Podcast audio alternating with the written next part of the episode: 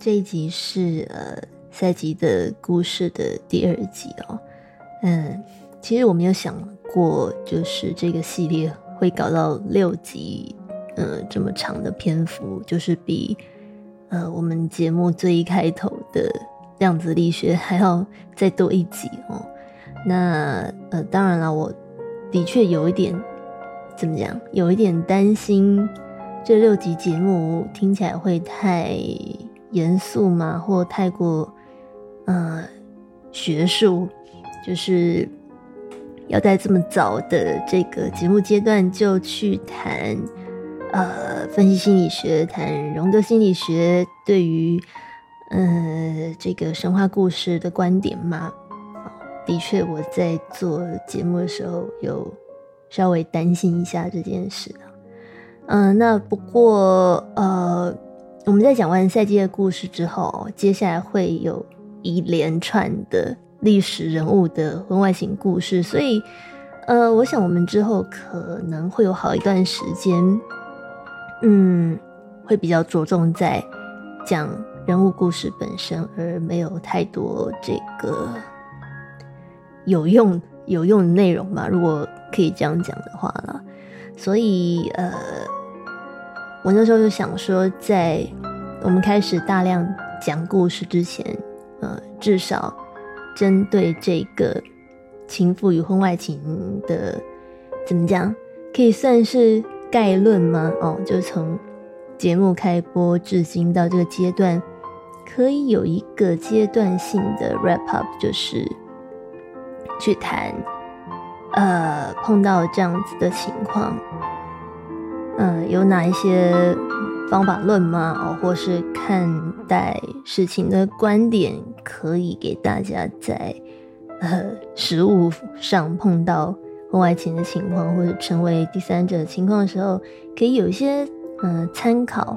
我想可能会比我们一直漫无目的的讲故事下去，会来的让人稍微安心一点吧。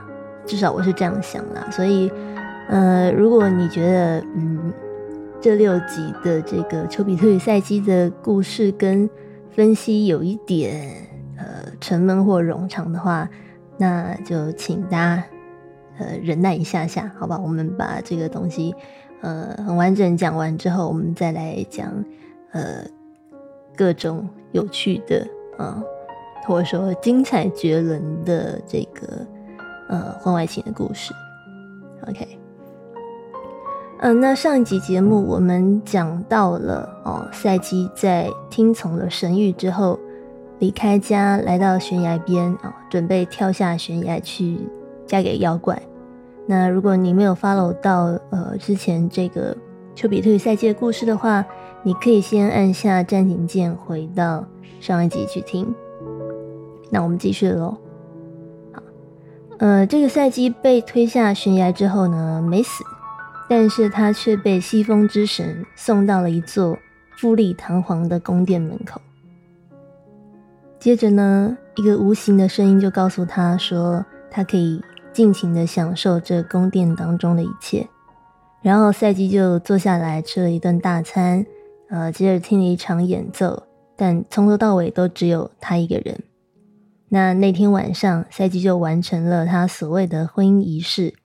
她这个不知名的丈夫走了进来，啊，爬上床与她行了夫妻之礼，然后在日出前，呃，匆匆离去。那赛季后来呢，就慢慢习惯了这样的新生活，满足自己的这种婚姻状态。好，我们上一集是故事讲到这边嘛。呃，事实上，关于这一段呢，原版的故事是这样描述赛基被推下悬崖之后的处境的。啊，原版故事写的是，她那不为人知的丈夫终于来了，爬上床，使赛基成为他的新娘，又赶在天色破晓之前匆匆离去。事情就这样持续好一段时间。赛基起先觉得奇怪的事情，由于习惯成自然而开始有了欢乐。各式各样的声响把他的孤单和忧虑一扫而空。呃，所以首先我们知道，呃，赛基新婚的第一夜就被强暴破处了，对吗？而且他还不知道这个男人是谁。那第二个是我们知道，呃，原本让他感到恐惧的情况，因为时间久了哦，习惯成自然，而使赛基开始感受到当中的欢愉跟乐趣。那你不觉得这以上两点的描述都还蛮符合格丽芬所谓的呃情妇的处境吗？对不对？呃，首先赛基不知道这个男人是谁。嗯，你要想哦，故事的发展是什么？一开始是艾洛斯的老妈派他去迫害赛基，但是艾洛斯却违反母命啊，擅自这个金屋藏娇，所以他当然要杜绝一切的风险，不要让他老妈知道自己背叛了他，而且还爱上他痛恨的女人，对吗？所以艾洛斯禁止赛基与家人见面，好，不准赛基在亲友面前提起他，也不准赛基看见自己。他给赛基下了许多的命令和禁忌，然后威胁赛基，如果违反禁忌的话，我就会让你再也见不到我。这个就是我们一直以来看到格丽芬最害怕的哦，来自于他的情人给他的惩罚。你违反了禁忌的话，我就要离开你。那。呃，当然啦，我们作为这个有全知视角的读者，我们知道赛基男人就是艾罗斯嘛。但是在故事当中，赛基本身是不知道这件事的。所以诺伊曼在描述呃赛基的这个处境的时候，他用了“男人野物”这个词来形容没有对赛基献出自己的真身的艾洛斯。男人野物的野物两个字，分别是野兽的野，物品的物，呃，英文叫做 man beast，好，男人野物。那我们要怎么样理解什么叫做男人野物呢？呃，你如果知道《美女与野兽》这个故事的原型，事实上就是来自于丘比特与赛姬的话，你应该很快就能 get 到什么叫做男人野物啊。对女主角来说，她的男人具有双面性。这个男人是人类和野兽的混合体，哦，他既有男人可以满足女人、带给女人欢愉的一面，同时也有充满危险、呃伤害性跟敌意的野兽的那一面。嗯，就是这个男人野物的存在，让赛基在混沌不明，而且是半强迫。半强暴的情况之下，就从少女成为了少妇。那诺伊曼管赛基这个啊傻傻的浑浑噩噩的状态叫做无名啊，没有光，无名，没有光的看不见的一片黑暗朦胧的状态。所以，呃，赛季在他的破处之夜后，基本上他就进入了一个无名的伊甸园当中。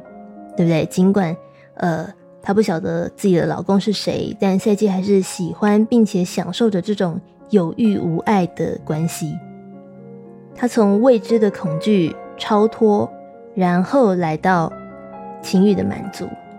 在原著里面呢，赛基甚至对着这个看不见的丈夫说：“我宁可死一百次，也不愿意剥夺你甜蜜的爱。不管你是什么人，我爱你，热情的仰慕你。”呃，诺伊曼形容，对赛基来说，这是一种无名的超脱，也就是说，赛基处在一种既无知又盲目的状态。尽管他只能感觉和听见自己的情人，而看不见自己的情人，但是他还是感到心满意足。呃，这个状态啊，我想就像许多处在婚外情初期的情妇或小三一样。对不对？他们会有一段时间处于这种飘飘然的无名超脱的快乐当中，不管是从残酷又沉重的现实中超脱，还是从自己生命停滞的空虚寂寞当中超脱。那诺伊曼形容处在这个阶段的赛季，其实是一种非存在的存在。非存在的存在是什么意思呢？诺伊曼认为，存在这件事情意味着某一个主体，它是有选择的自由的，同时也有后果需要承担。也就是说，当一个人可以选择跟承担后果的时候，这两件事就是构成一个人存在意义的要素。但是，当赛基身在无名的情欲乐园当中，哦，身在黑暗的无意识当中，他既没有选择的自由，也没有后果需要承担。嗯，或者我们应该说，他既无法选择，也无能承担。那么，很抱歉，这样子的赛季事实上并不存在，也并不真正的活着。啊，他的。状态几乎就等同于神谕里面所说的，这个女孩被蛇妖吞噬了，对吗？因为她没有自我嘛，处在被艾洛斯控制底下的赛季，尽管享受着各种欢愉，但是她既没有选择的能力，也没有承担后果的能力，所以这个赛季对人间来说，实际上是不存在的。所以回过头来，呃，我们。看到格里芬一直在讲的哦，情妇只能被动，否则就会失去一切。这个就是他的生命卡住的地方，这个就是呃赛季之所以不存在的原因。那呃，诺伊曼在这边呢，也告诉我们一个残酷的事实哦，就是不管赛基所处的无名伊甸园到底有多黯然销魂，多快乐。每个乐园里面都会有蛇。既然伊甸园里面有蛇，赛基所处的这个爱乐园当然也逃不过。那什么叫做有蛇呢？嗯，你可以想一下这个糖果屋的故事哦。这个跟糖果屋其实有异曲同工之妙，对不对？当我们经历了甜蜜至极的经验之后，总是会有巫婆出现。啊把贪吃贪欢的小朋友抓进监牢里面关，那蛇这个充满危险的动物，则会出现在赛季夜夜销魂的日子当中，去引诱他打破禁忌，进而破坏现有的美好。那为什么每个乐园里面都会有蛇呢？为什么诺伊曼要这么说呢？呃，荣格学派的。童话分析师冯法兰兹有一句非常中肯的名言，叫做：“如果你拒绝成长，成长就会杀了你。”好，如果拒绝成长，成长就会回过头来杀了你。呃，钟英老师说：“哦，变得成熟是我们生而为人的一种内在的驱力，所以赛基终究有一天必须要睁开眼睛。”脱离无名的状态，因为这是他的内在的一个嗯本能的驱力，本能的渴望。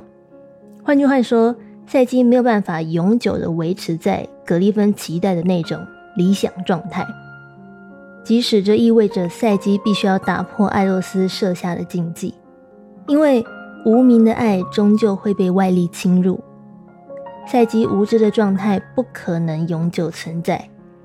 就如同我们在上一集一再强调的，如果生命停滞不前，就会等于死亡。所以每个伊甸园里面都必须要有蛇。所以赛基必须要有一天看清楚艾洛斯的模样，看清楚他和艾洛斯婚姻的本质是什么，如此他才能看清楚自己，看清楚自己的处境，并且让故事继续走下去。否则。拒绝成长的赛基啊，拒绝睁开双眼的赛基，就反过来会被成长杀掉。这个成长的必须哦，这个呃变得成熟的内在诉求，就让我们来到了故事当中，两个坏姐姐现身，怂恿赛基打破艾洛斯的禁忌的桥段。这是一个大家很常见的呃童话布局，对吗？对，我们在灰姑娘里面就看到里面有典型的这个坏姐姐哦，努力的破坏女主角跟爱人的爱情，或是破坏女主角当下所拥有的幸福。那我们晚一点会再回过头来看，呃，姐姐们怂恿赛基背后的动机。和两个姐姐的存在分别象征着什么？那我们这边先来看姐姐们建议赛季做出什么行为。在原著的故事当中哦，是这样讲的，就是两个姐姐到了赛季的家拜访他之后，呃，这个满心嫉妒的回去嘛，想着要如何破坏赛季的幸福。那下一次他们来的时候，就跟赛基说：“哎，这个既然身为姐妹，我们要跟你共患难，我们就不能瞒着你。其实呢，靠夜色掩护睡在你身边的是一条大蟒蛇。”你还记得这个太阳神阿波罗的神谕吧？神谕不是说你注定要嫁给凶残的野物吗？许多农民和附近地区的猎人，还有附近的居民都看过这条大蟒蛇出来猎食，他们异口同声地说：“你这样子的山珍海味跟养尊处优，持续不了多久的，因为等时候到了，这条蟒蛇就会把你连同你子宫里的成熟果实。”也就是你和他的孩子一起吞下肚，所以好好考虑吧。现在是你必须做个了断的时候，看你自己是不是要听姐姐的话。我们就只是担心你的安危。你死里逃生之后，可以跟我们住在一起；不然你就只好葬身在狰狞的妖怪肠胃里。那赛季听完了姐姐的劝告之后，好不容易才挤出话来说：“呃，亲爱的姐姐。”多亏你们善尽对我的姐妹情，我想告诉你们这些事的人也也没有说谎哦。赛基承认，我是真的没有见过丈夫的容貌，也不知道他的来历，只有在夜晚我听过他喃喃低语。我必须默默忍受完全不见天日的丈夫，连他长什么样子也不晓得。所以你们说他是什么奇怪的野物，我觉得很有道理，因为他总是恐吓我不许看他。威胁说要惩罚我，想要探究他的容貌的好奇心。所以，如果你们有办法解救危机四伏的妹妹的话，一定要帮助我。那两位姐姐眼见这个小妹上钩了哦，就赶紧加码。这个其中一个姐姐说：“看到你的生命有危险，血缘亲情使我们奋不顾身。只要救得了你，我们这就把推敲很久的方法告诉你吧。”你千万要准备好最锋利的一把刀，并且把它磨得更利，然后偷偷藏在你习惯睡的那一边的床垫之下。接着准备好手提的油灯，把里面装满油，事先点亮，再用水壶或什么盖起来。这一切的准备都要做到神不知鬼不觉。然后等到你丈夫像往常一样拖着脚步上卧榻，四脚朝天睡得不省人事。听他的呼吸声，看他熟睡了，你就偷偷溜下床，踮起脚尖，动作要轻，把灯从密不透光的黑楼当中释放出来，就让火光教你怎么展现你的光荣事迹最恰当了。然后举起右手，拿出你全身的力气，用这把双刃刀狠狠地割下去，让那条蛇的身首异处。我们会帮你到底的。你杀死他，换回自己的生路之后，我们两个就会火速赶到你身边，帮你带走所有的财宝，再为你安排婚姻，让你嫁的娶的都是人类。这个就是在原著故事当中，两位姐姐怎么样对赛基煽风点火的。那我们可以看到，赛基之所以听信姐姐。是因为姐姐提出来的这个观点，实际上就是赛基心中也在猜想的事情啊，所以我们不能完全说，呃，赛基茫然的听信姐姐的谗言，对吗？某种程度，姐姐只是把她心里对丈夫的疑虑给说了出来，所以那个啊，我们之后会讲到，姐姐在这里扮演的更像是赛基心中的阴影啊，他们的这一段。呃，说辞只是把赛基心中藏有的想法勾出来而已。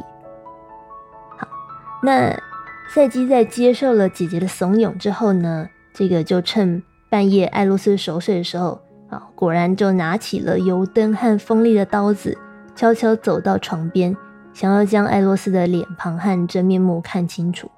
对不对？他要确认艾洛斯究竟是不是如姐姐所说的，是一条能置人于死地的毒蛇。如果是的话，赛基就要立刻砍下他的头。那从分析的角度来看呢，赛基手上的油灯和刀子，哦，在这里都属于一种阳性的意识。什么意思呢？呃，钟英老师的解释是，油灯和刀子分别象征分辨的能力和划分的能力，对不对？因为灯可以让我们看清楚，而刀子可以将东西。划分开来，换句话说，看清楚事情跟分辨事物，这个就是阳性的意识。所以，当一个阴性的赛基在拿起油灯跟刀子，终于拥有分辨的能力和划分的能力之后，她才终于能够看清楚自己丈夫的样貌。那赛基看到什么呢？赛基看到了一个既不是野兽。也不是男人的存在，赛基看到的是天神艾洛斯，哦，是一个极高尚于低贱于一身的神。这个完全超越了赛基原有的认知，对不对？赛基原本想说啊，这个人不是怪物就是男人，结果事实上她的丈夫超越了赛基原有的认知跟想象，是一个神。好然后呢，在这里，赛基雅给的呃多做了一件事，他好奇的拿起这个鼎鼎大名的啊神射手爱神丘比特、爱神艾洛斯的弓箭把玩，结果呢不小心被箭头刺伤手。那我们都知道，被爱神的箭刺中会发生什么事，对吧？你会立刻疯狂的爱上眼前的人。所以，当赛基被箭头刺伤手的那一刻。我们知道，他不只是对艾洛斯有情欲而已。这一刻，他是真的爱上了艾洛斯。那这个被情火焚烧的赛基呢，就不小心让灯油落到了艾洛斯的身上，吵醒也烫伤了艾洛斯。好，我们在这里可以看到被箭头刺伤的爱欲觉醒的赛基，他的心灵也跟着觉醒了。这里一个很重要的转折是。赛基从一个被动的角色、被动的姿态转为主动，所以这一刻，他烫伤艾洛斯的这一刻，他和艾洛斯的权力地位就彻底的翻转了。原本是艾洛斯在支配着赛基，那赛基在违反艾洛斯的或抵抗艾洛斯的支配这一刻，呃，他们的所处位置就对等了，对不对？在这一刻。两个人都受伤了，赛基的手指流血，艾洛斯的肩膀被烫伤。这是一个跟葛利芬所处的呃这种不对等的状态完全不一样的局势，来自于赛季做了一件格利芬死都不想做的事情。好，那这一段的重点是啊，中医老师说心灵的觉醒。会让亲密关系里的双方都受伤，因为当有一方开始看清两个人互动的本质时，这一段关系就面临的考验。我在这集的片头曲选了呃莫文蔚的经典《寂寞的恋人》，好，当中有一句歌词就点出了这件事：越是相爱的两个人，越是容易让彼此疼。当有一方开始看清两个人互动的本质时，亲密关系就面临的考验。心灵的觉醒会让亲密关系里的双方都受伤。在亲密关系里受伤是必须的。哦，如果我们希望心灵可以觉醒的话，如果一直待在无名的伊甸园当中，fine，没有人会受伤，但是也没有人的心灵会觉醒。但如果心里要觉醒，我们就得离开伊甸园。要注意到的另外一件事是，赛基的手指流血了。哦，在这里象征着这是他的第二次开包经验，对吗？第一次是他在新婚之夜的时候，哦，被艾洛斯破了处，这是被动的。可是第二次和第一次不同，因为这次赛基的开包并不是被强暴，而是他自己打开了自己，是他自己让自己流血的。所以，尽管赛基还是受伤流血了，可是这一次，赛基不再是一个受害者，他是出于自主意愿的做了这个选择，而这一点非常的重要，因为第二次开包的赛基化被动为主动，他成为了一个呃初初阶段的个体，然后再次去接触了艾洛斯，进而认识了艾洛斯。好所以，我们可以说，赛基一直到真正认识完整的艾洛斯，也就是拿起油灯看清楚这个人之后，才真的爱上他。在那之前，在无名的伊甸园，完全看不到丈夫长什么样子的赛基，对艾洛斯持有的只有欲望而已。那，呃，有趣的地方来了，赛基是怎么样认识艾洛斯的呢？诺伊曼写的非常的，啊，我觉得非常的精准。他说，赛基是透过牺牲艾洛斯来认识他的，这是呃亲密关系里面另外一个吊诡的地方：牺牲对方，以认识对方。这也是为什么我在这一集的节目副标题会用呃主动。破坏关系来描述，对赛基来说，要认识艾洛斯的方式，唯一的方式就是牺牲艾洛斯。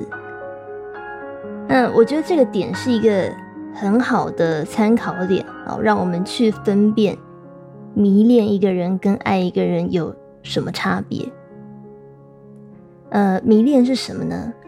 迷恋是呃，就字面上来讲，就是一种带着迷惑的眷恋，对不对？你也不知道那是什么，或是什么原因，反正这个东西，这个人，就是把你的三魂七魄都勾走了。好，这个就是赛基还在黑暗当中的看不见艾洛斯模样的状态。他对艾洛斯的情感是一种盲目的迷恋，对不对？他很爱跟艾洛斯温存的时刻。哦，如果艾洛斯离开他，他也会感到失落和痛苦。但是这些都是建立在迷恋的基础，而不是爱。爱是从什么时刻开始的呢？爱是从赛基彻底清醒、看清楚艾洛斯的模样之后开始的。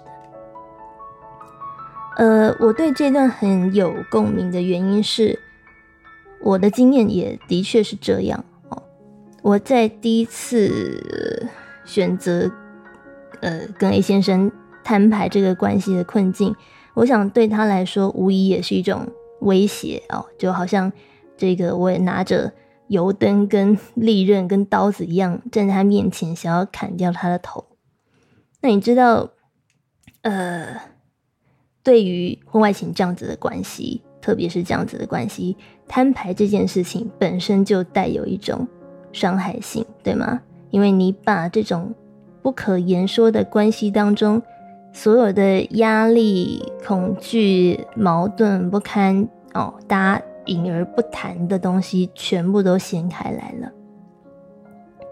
可是如果没有摊牌的话，我其实永远都只看得到 A 先生的某一面，另外一面永远会，嗯，像月亮的背面一样藏在阴暗的角落。不会有转过来的一天，所以，呃，从这个角度来说，我的确是透过摊牌来牺牲他，进而认识他的。呃，或者说啦，我透过牺牲这段关系来真正认识这个人，好吗？我们继续哦。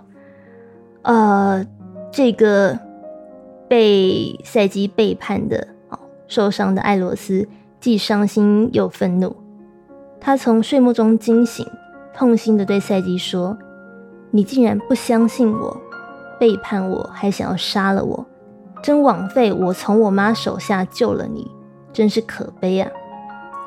等着吧，你那两个军师姐姐很快就会自食恶果。至于你呢，我只要离开你，就是惩罚你了。”艾洛斯唠完这段狠话，就不顾一切的飞走了，对吧？只要赛基叛逆不受控，不受艾洛斯的控制，艾洛斯就会离开他。格利芬受不了这样的惩罚，所以他选择当一个顺从被动的爱人。房思琪起身向老师抗议了，向老师抗争了。于是老师牵起其他女孩子的手来作为处罚，然后房思琪就崩溃了。呃，张爱玲一样啊，对不对？她追到温州，逼问胡兰成：“你答应我的岁月静好，现世安稳呢？”胡兰成就逃走了。于是张爱玲就冷冷的转身，展开长达数十年啊，对这个渣男咬牙切齿的纠结。我觉得情妇的吊诡在于。他们是因为男人对妻子的背叛、欺瞒或逃避，才得以进入这段关系的，同意吗？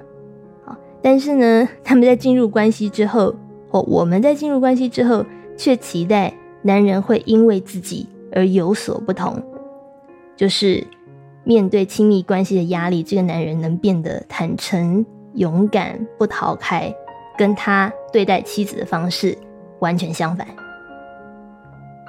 听出这个吊诡的点在哪了吗？好，如果我们讲说这个精神病学是怎么定义疯狂这件事的，就是一个人重复做着一样的事情，却期待结果会有所不同，这就是疯狂。所以情妇的期待注定要幻灭，所以男人注定会再次的在这个。亲密关系的不安和恐惧当中逃开，除非啦，除非你是少数的幸运者，在你遇见这个男人之前，他已经完成了自己内在的转化与成长，否则通常剧情就是这样上演的嘛，对不对？他从妻子身旁逃开，来到你身边，而你们之间只是再一次的复制了他和妻子在亲密关系当中的困境而已。但是这一点并不意味着。赛基只能恨恨的面对逃走、抛下他的艾罗斯，哦，恨恨的厌恶着所有男人，拒绝爱，然后度过余生。不是的，哦，这个也许是 房思琪或张爱玲的选择，但是并不意味着赛基只能有这种选择。那的确，在故事当中，赛基也做出了有别于这辈子都要痛恨男人的决定，对吧？如果你记得上一集我们讲的这个简略版的故事的话，在艾洛斯抛下赛吉之后，赛吉的反应是：我要追上去，把他追回来。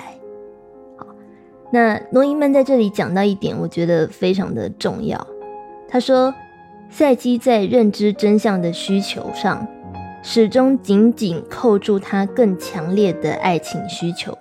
哦，也就是说，赛基想要看清楚艾洛斯的真面目。Yes，这是他的需求。可是这个需求始终紧扣在更强烈的他对艾洛斯的这种爱情的需求之上。即使赛基为了自己，为了关系，被迫做出伤害对方的举动，然而，然而他还是一直保留着自己跟情人之间的姻缘，不曾因此，不曾因为伤害对方。而停止他对对方的怀柔，跟他的自我蜕变。诺伊曼的这一段话是什么意思呢？我们从故事的情节来一段一段推敲。首先，当赛基拿起艾洛斯的这个箭头，哦，这个爱之箭的箭头，刺伤自己之后，这个第二次开包，这个赛基自己选择的伤害，让他心中。有了爱，赛基在这边自愿献身给艾洛斯，你可以看到他的爱情既是牺牲奉献，也是失落。呃，这是诺伊曼认为的关键点。为什么呢？因为这一次赛基的自我牺牲，和他在故事最一开头为了家庭、为了国家、为了别人而牺牲自己，作为神的祭品。背后的呃动机，背后的出发点是全然不同的啊。前面故事前段的这一种为他人牺牲，比较像是我们讲的这种传统宿命论啊，一种被迫无奈的牺牲，对不对？你一定听过有些人讲说啊，对啊，我就上辈子欠他的这个今生来还债嘛，然后用这样子的说法，不断的委屈自己，压迫自己。无条件的为对方牺牲奉献，甚至被对方虐待，啊，这种就是属于我所谓的故事前半段的祭品式的被迫牺牲。可是这一次，啊，赛基让自己的手被箭头刺伤的牺牲，是赛基为了自己心中所爱而做的。所以，这个牺牲让赛基不再是被动的受害者，而是一个积极主动放送爱意的女人。好，虽然我们在这边说她是牺牲奉献的行为，可是实际上你可以看到，赛基所做的事情更接近一种主动给予，对吗？呃，当赛基为了爱牺牲奉献自己，让自己受了伤。意味着他还是保有自己和呃阴性系统的这个连接。好，我们我们讲说重视情感、重视人际关系多过于重视个人，这是一个很阴性的东西。所以赛基为了爱而牺牲自己，让自己受了伤，这是一个很阴性的东西。赛基做了这件事情，使他得以跟阴性的这个系统。保持连结，尽管他在提起油灯跟利刃的当下，获得了某一种他前所未有的阳性意识哦，这种分辨区分的能力，但是他没有因此而舍弃自己阴性的本质，直接成为阳性，也就是说，他没有放弃自己作为女人的那一部分，而让自己直接成为男人。呃，这样的一个 pattern。拥有某种阳性意识，但是同时保持着和阴性系统连结，是赛季的故事当中非常非常重要的一个呃环节。呃，我们会在之后的故事发展当中一再看到这样子的 pattern 出现哦，这是第一次出现这个呃怎么讲？一个女性拥有了某些阳性特质，但是同时保有自己的阴性本质的这个结构。所以大家可以先把这样子的 pattern 先记下来哦，我们之后会再度的看到它出现。对，所以呃，刚刚讲到嘛，爱与连结是属于阴性系统所掌管的。所以尽管艾洛斯当下选择离赛基而去，赛基心里还是爱着艾洛斯的，他还是在这种痛苦当中哦，不管是。手指被刺伤的痛苦，还是爱人与他分离的痛苦当中，尽力的守护着他与艾洛斯之间的连接。这件事情本身就是一个很阴性的作为。那为什么赛基会愿意这么做呢？对不对？对方都伤害他、抛弃他了，他为什么还愿意继续爱着对方呢？这就让我们来到了赛季的另外一个成长所造成的影响了。呃，我们在前面提到，在这个油灯的光亮之下，赛基获得了阳性意识。好，他从黑暗当中终于张开眼睛，看清楚了。而这样子的赛基意识到了一个盲点，也就是过去他和姐姐去将艾洛斯区分为男人或者野兽这种二元对立的观点，如今已经不再有效了。好，记得吗？我们刚刚讲嘛，姐姐和赛基都认为这个看不见的先生，要么是个男人，要么是个野兽，这是一个二元对立的观点。可是真相，赛基点上油灯，打开眼睛，看到的真相，既不是男人，也不是野兽，而是一个超越这种二元对立的观点。他看到的是一个神，所以艾洛斯是天神这件事情，打破了赛基旧有的。二元对立观点让他意识到，这种到底是男人还是野兽的观点已经不管用了。然后呢，呃，赛基被箭头刺伤手指的这个环节，也有一个呃成长的象征意义在。刺伤手指象征了赛基告别自己内在的天真幼稚和无意识的那一面，也象征了他告别两个姐姐所代表的一种古老的阴性法则。好，一种阴性因为恐惧阳性而选择憎恨阳性的那一面。好，我们刚刚讲到的。呃，房思琪、张爱玲对渣男的愤怒啊，或者是格丽芬很害怕一旦忤逆男人就会被男人抛弃的恐惧，这个就是故事当中两个姐姐所代表的古老的阴性法则，或者我们之后会说老旧的呃阴性法则。那至于为什么两个姐姐象征了老旧的阴性法则呢？哎，这个我们下一集会再回来多谈。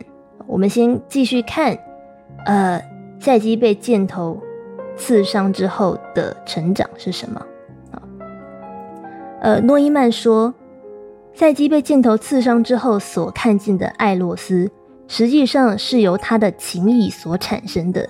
也就是说，赛基看见的，如今是他心里面的那个艾洛斯，而不再。仅仅只是过去那个每天晚上都来与小女孩赛基交欢的少年艾洛斯。换句话说，呃，因为刺伤手指，因为二次开包而从少女状态毕业的赛基，这个眼前面对的是一个只要关系一紧张、一失去控制权就逃跑的少年艾洛斯。但是这个刺伤手指开包的，呃。环节让赛基现在拥有了一种新的内在的视野，他有一种洞察力，哦，可以看见这个，嗯，我们就讲屁孩艾洛斯、少年艾洛斯的肉身底下，实际上包藏的是一个成熟男人、成熟的阳性能量在里面。那这个，呃，我们肉眼看不见的，哦，成年男人艾洛斯。就注定要和肉身被烫伤的少年艾洛斯产生冲突，至少在赛基的心里是这样的啊。也就是说，赛基心中的爱人现在一分为二：一个是被他伤害了，呃，准备要抛弃他逃走的屁孩艾洛斯；一个是他手指被刺伤之后，拥有了某一种嗯洞察力所看见的内在。有潜力发展成成熟男人的艾洛斯，好，那这两个爱人就注定要呃打一架，在呃赛季的心中打一架。呃，如果你觉得以上这段描述有点抽象难懂的话，呃，举我自己的经验为例哦。嗯，在我跟 A 先生的关系当中哦，每次只要我一想要去。挑起或是处理要我们俩面对我们俩关系本身的这个问题，呃，他就会开始逃跑跟回避我这个把油灯点起来的动作，哦，或者是找很多顾左右而言他的说法来忽悠我，来打发我。所以某种程度，我的确不太轻信他的这个话语、呃行为跟反应，而且我常觉得他。这种反应非常的别扭又中二哦，这个就是实体当中我碰到的呃屁孩艾洛斯，对吗？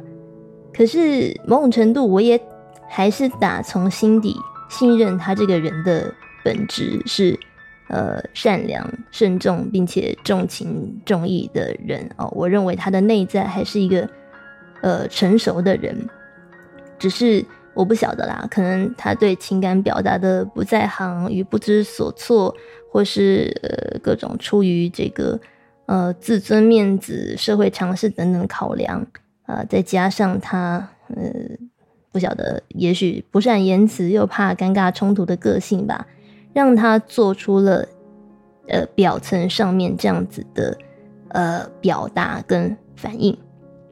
也就是说，我在这个过程当中开始培养出一种我们刚刚讲的赛季的一种呃内在的洞察力嘛，哦，透过受伤的过程，你慢慢可以看见一个人身上有两个不同的呃存在，哦，我可以某种程度越过 A 先生中二反应的这个保护色的，你要说人格嘛，OK，就先说人格好了，越过这个中二反应的人格，看见他内在成熟慎重的呃阳性本质。哦，所以，呃，中二的他跟成熟的他，在我心里就会需要打一架，对不对？我现在要跟这个人呃相处互动的时候，我到底要面对哪一个人格呢？我要面对那个防御色很重的中二的人格，还是要面对我的内在能够看见的那一个呃成熟的男人的人格？这会决定我要怎么反应。OK，那。这个有了这样子的视角之后哦，尽管我后来在面对他的回避跟把我推开，我还是跟以前一样会有愤怒跟受伤的感受，也还是会想要保护或捍卫自己，但是我已经不会像最一开始那样轻易的想要放弃，或是呃憎恨这个人，或是怪罪他，把所有的问题都。丢到他身上，因为某种程度我知道他的本质是好的哦，所以我始终在这个层面上非常信任这个人，我没有怎么怀疑过。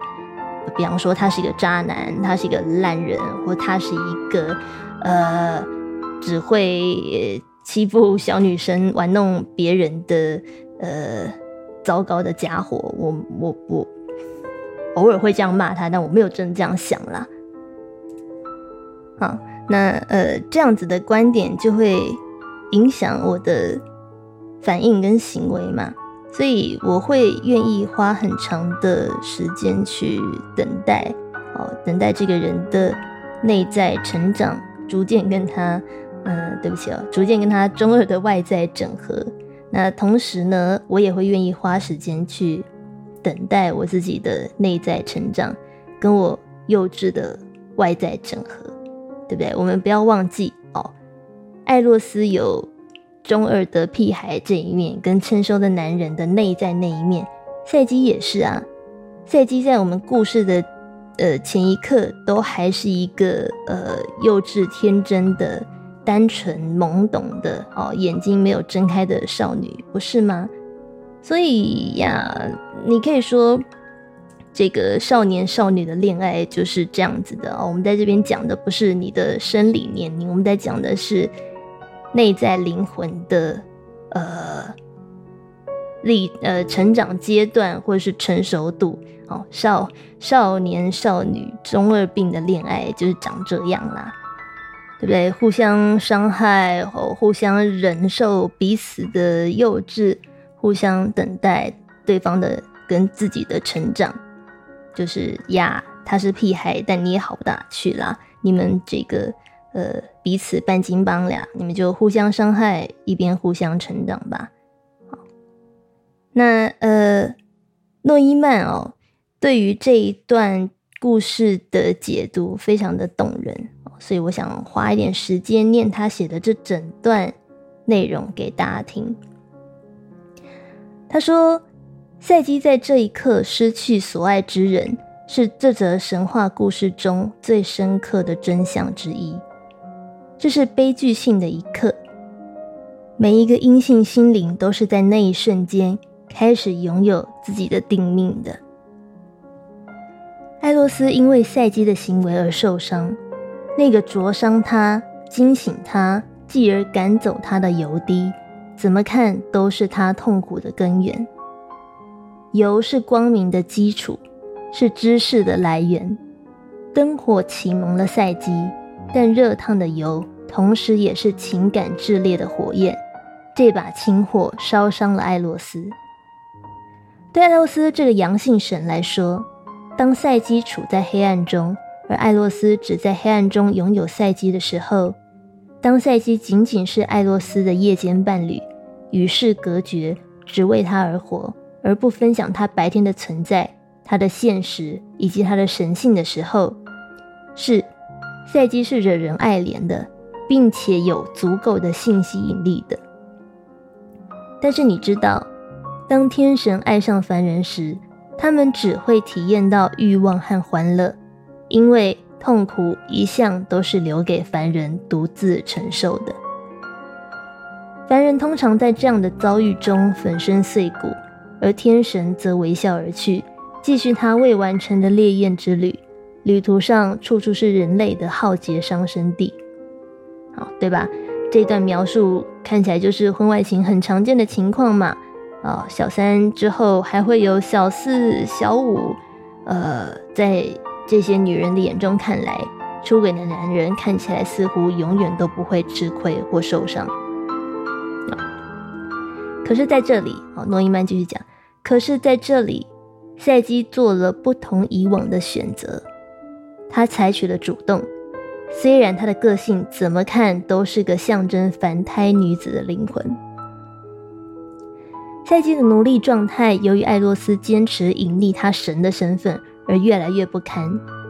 赛基仍然是被艾洛斯给吞噬的，而这个宛如小孩的女人，啊，这个单纯又温驯的灵魂，啊，诺伊曼还挂号，单纯又温驯的灵魂挂号。如果真的有这种女人的话，那肯定是男人的误解。赛基提着油灯，举起刀刃，走进正在睡觉中的艾洛斯，要杀了他。无可避免的，赛基情愿失去艾洛斯这件事情，必然会灼伤并伤害阳性的艾洛斯，使他痛苦的无以复加。赛基从黑暗中冒出头，开始拥有他自己身为恋爱中的女人的定命，因为他是赛基。也就是说，她的本质是灵魂。啊，我们之前都还没有破这个梗啊。赛基的英文叫做 psyche，p s y c h e，直译成中文就是心灵的意思。那呃，psyche 这个字呢，同时也是英文当中心理学这个字啊，psychology 的字源，所以。赛基在这里象征的就是人类的心灵，人类的灵魂。好，那诺伊曼继续写道：“他说，因此，作为心灵本体的赛基，不可能满足于艾洛斯的无名乐园那样的存在，而就是在产生失落与疏离的这一刻，赛基才真正爱上艾洛斯。”并且有意识地认识了艾洛斯，他挣脱了艾洛斯的束缚，凭着灯火和尖刀，就这样超越了艾洛斯，超越了自己隶属于艾洛斯、阴性隶属于阳性的形式，也剥夺了艾洛斯掌控他的这种神性的威力。那实际上，赛基超越了什么呢？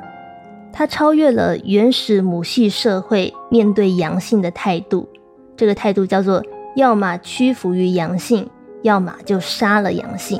好，也就是两个姐姐们建议赛基所做的那样。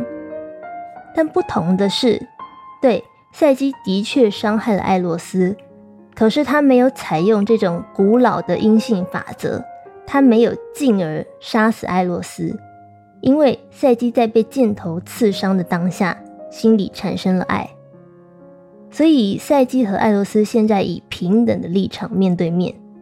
可是这个面对面的遭遇也隐含着彼此的分离。你可以说，赛基像是盘古开天辟地一般，将混沌的无名世界劈开，划分了天地阴阳、黑白亮暗。那理所当然的，他也一并将他和艾洛斯的关系给劈开了，对不对？你可以说，赛基的英雄行径，让苦难、罪恶、孤独也跟着来到人世间。所以，艾洛斯飞走了，艾洛斯与赛基分离了。哦，尽管赛基奋力奔向前去抱住他的大腿，艾洛斯还是飞走了。所以，失去是平等的开始。诺伊曼说：“失去是平等的开始。”而赛基必须明白，这是他一手造成的分离。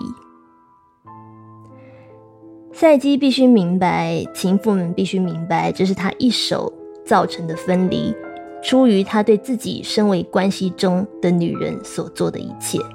好，我特别想要 highlight 这一点，因为我们想要平等的关系，我们想要看清楚对方，看清楚自己，看清楚这份关系，所以我们一手造成了分离。当然，分离很痛苦，分离很难过。我想这是废话，不需要我多说。分离像是，呃，活生生、血淋淋的将你身上的一块肉、一只手臂就这样撕下来、拔断一样，哦，分分秒秒的凌迟着恋人的身心。可是，在关系里面，分离是必要的。不管对于个人而言，还是对于关系来说，分离是必要的。为什么分离是必要的呢？嗯，我想要接下来念一下钟英老师写的这一段解析。他说：“心灵的觉醒会让亲密关系里的双方都受伤。许多恋人都有过类似的经历。当有一方开始看清两人互动的本质时，关系就面临了考验。艾洛斯遭火烫伤可以算是咎由自取，因为黑暗代表了停滞。”不可能对抗油灯的进步与光明，但是别忘了，受伤的不是只有艾洛斯，赛基自己也被艾洛斯的剑簇给划伤了。这一点象征着成长伴随的痛苦。将这段处于无名阴暗状态的关系摊在阳光下，这是赛基追求他个体化所做的第一步。可是等待着他的却是痛苦的分离。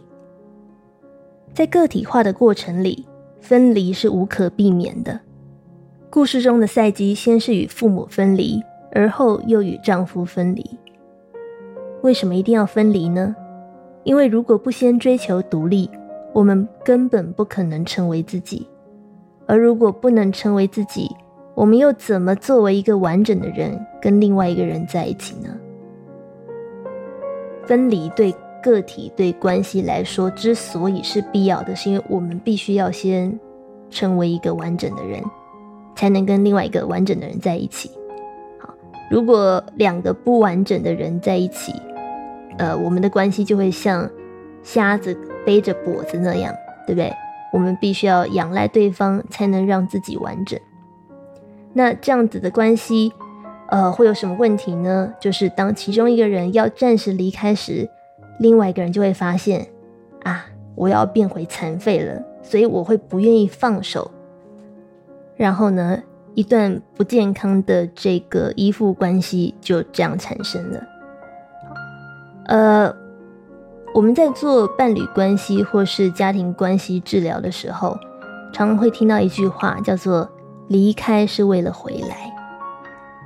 至少我自己在做家族治疗的时候。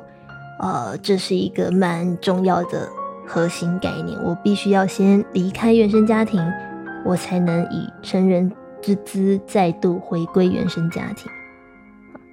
分离是必须的，因为它创造了一个契机，让人们在现实当中可以呃断开彼此。那当当事人可以不再受对方的干扰和介入时，他才能够好好的去进行他的个体化历程，进而变成一个完整独立的人。离开就是让我们可以不要受原本跟我们产生连接的人的干扰跟介入，来完成我们的呃个体化。那另一方面，当一段关系充满了这个互相伤害。哦，或充满我们刚刚讲的这种比较不健康的依附关系时，如果我们在现实当中能够先不跟对方接触，这个情境会让我们感到呃比较安全，或是解除某种呃被对方威胁的感觉。那这个时候，我们的心灵反而会比较愿意去靠近对方，对不对？我们可以因此而比较放开心胸，卸下防备。在自己一个人的世界里面，去感受跟承认自己对对方纠结的情感，而不需要抗辩。啊，我们因而得以在灵魂层次保有与对方的连结，甚至进而跟对方建立更深刻的关系。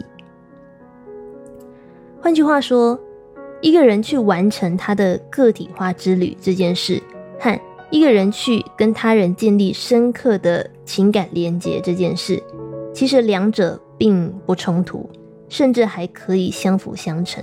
好，因为他们可以透过彼此分离的这个环境条件来同步进行。所以哦，我们会在后面的故事看到这个发展，就是。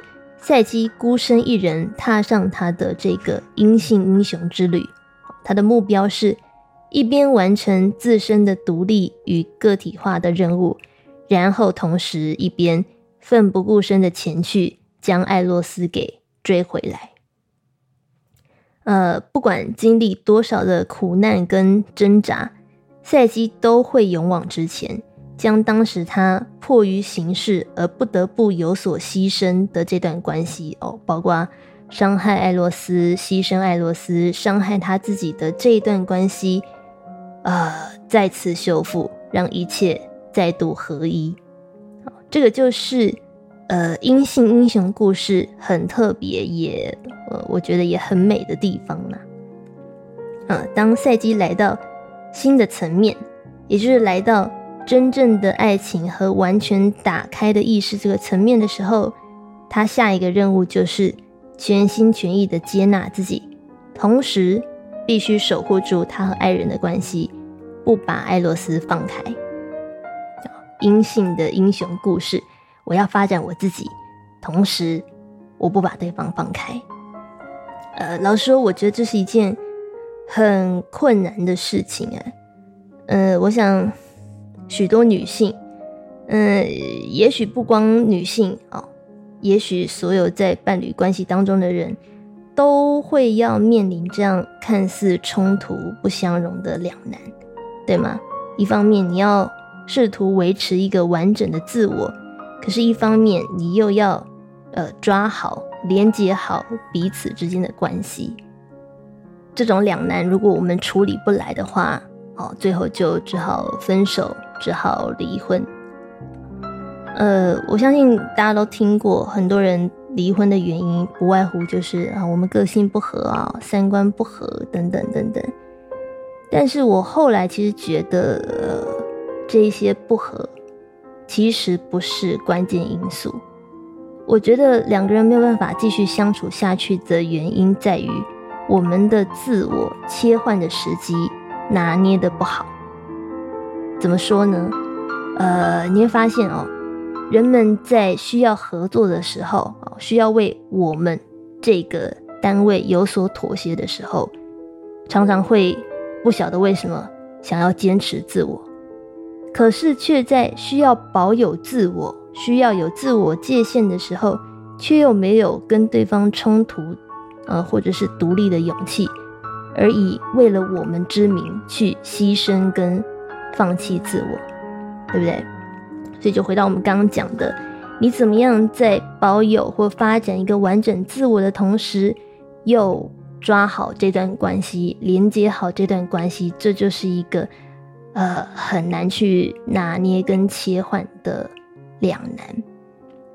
所以呀，尽管这个 赛季有这样的诚意跟勇气去挑战这个两难。但是面对这个困难的任务哦，一个刚从少女幼稚的少女状态毕业的赛季，她也不知道接下来该怎么做才好，要怎么样踏上自己的英雄之路，同时又不放掉艾洛斯呢？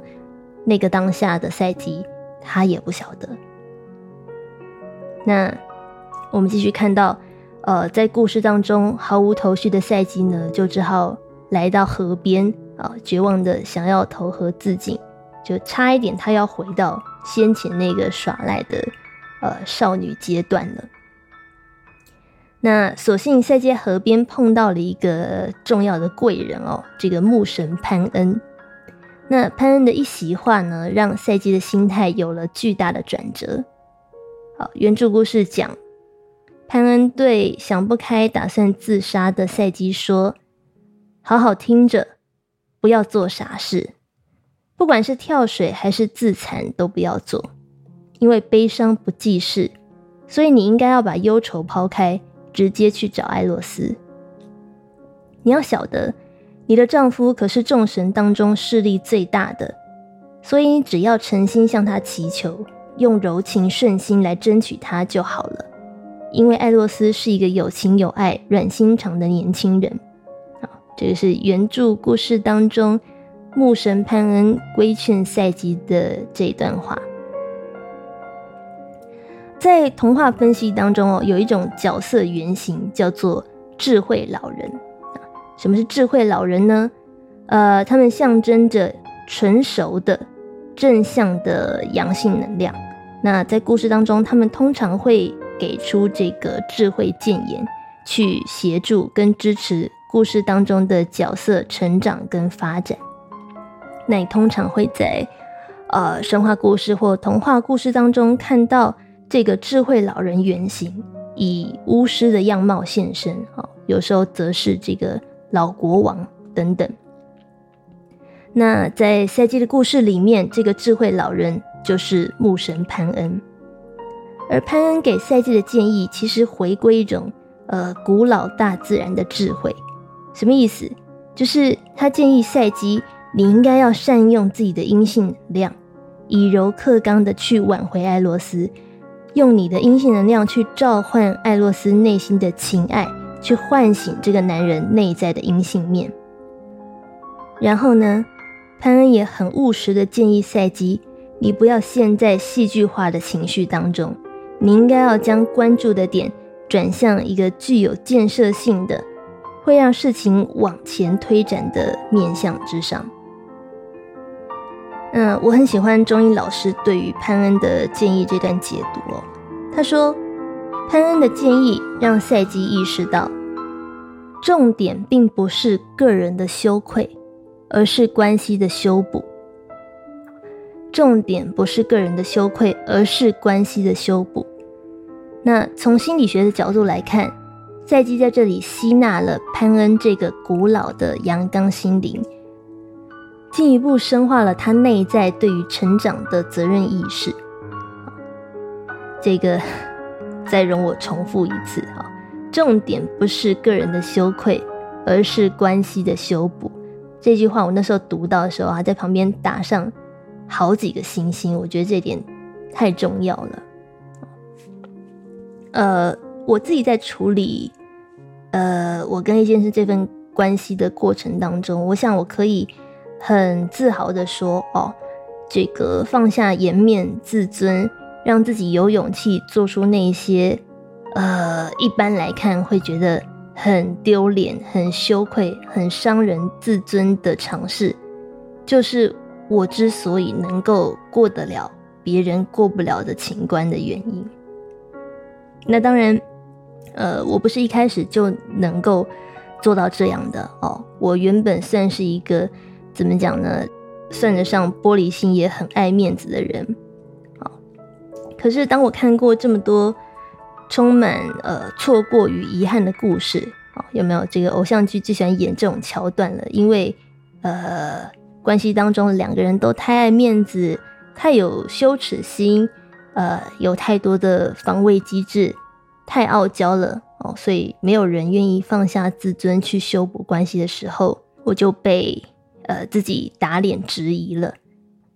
这个面对一段重要的关系，现在到底是你自己的面子重要，还是修复关系重要呢？如果修复关系比较重要的话，那就先把维护自尊这件事放在一边吧。嗯，我想这一点其实，呃，不管是在伴侣关系、婚姻关系、呃，婚外情关系，还是任何情感关系，其实我觉得都是一样的原则。好，那你说自尊不重要吗？也不是，只是，呃，当我们。的自尊够强韧稳定的时候，呃，我想他不会因为我们暂时不去维护它，就瞬间粉碎瓦解的，对不对？为什么我们刚刚讲说去呃成为一个完整的个体很重要，因为那个会让你的自尊变得强韧。当你的自尊强韧的时候，你就可以先为了修复关系而把面子跟自尊放在一旁，它不会烂掉。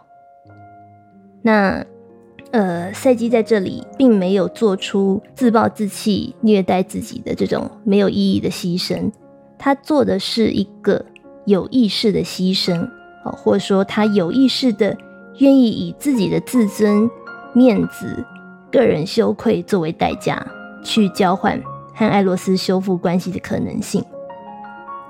这一点是赛基以一种带着正向阳性能量的姿态。